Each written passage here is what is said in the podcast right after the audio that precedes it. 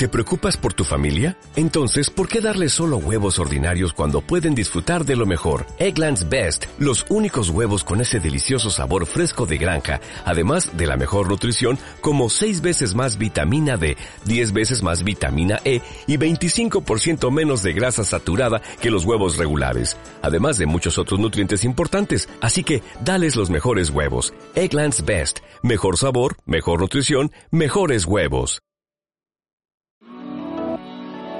Estás escuchando Pronóstico.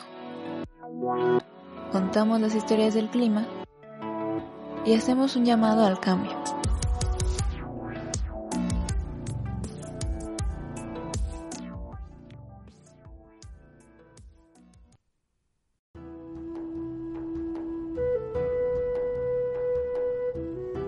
Otro de los hombres a quien se le atribuye el descubrimiento del efecto invernadero es el científico sueco Svante Arrhenius, quien comprendió mejor que nadie la relación existente entre los conocimientos generados por Fourier en 1820 y por Eunice en 1850. Ganador del Premio Nobel de Química de 1903, Arrhenius puso de manifiesto que el sistema climático es más complejo que el simple paradigma de un invernadero y que su explicación estaba en las míticas y poderosas edades de hielo.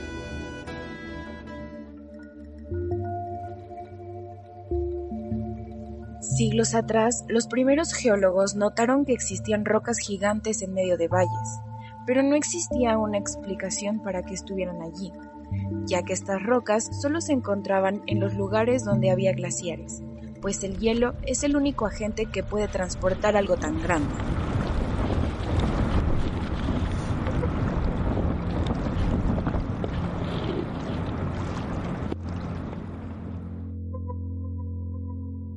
¿Cómo llegaron allí? Esta pregunta no fue respondida durante un largo tiempo. El diluvio de Noé parecía una sugerencia obvia, ¿O tal vez sería el resultado de una actividad volcánica cataclísmica?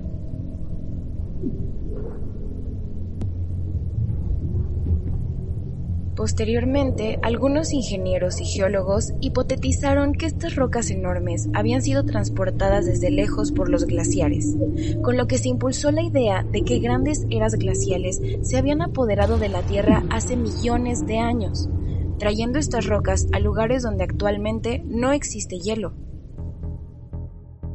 Para Renius, encontrar la respuesta a cuál fue la causa de la baja de la temperatura en la Tierra a tal grado que se pudiera congelar por completo fue su objeto de estudio y el punto de partida para comprender el sistema climático. Desarrolló ecuaciones que permitían saber cuánto tendría que variar el dióxido de carbono atmosférico para producir cambios en el clima, que provocaran periodos más fríos y más cálidos, esto para explicar las edades de hielo, e investigó seis escenarios, en cada uno de los cuales se simuló la variación de CO2 a diferentes concentraciones. Su modelo pretendía entender el papel del CO2 en el balance radiativo del planeta. Aunque era simple, incluye el efecto del albedo de las nubes y de la superficie terrestre, además de la absorción de radiación infrarroja reemitida por la atmósfera. Sin embargo, no contemplaba los cambios en los transportes de calor entre la atmósfera y el océano.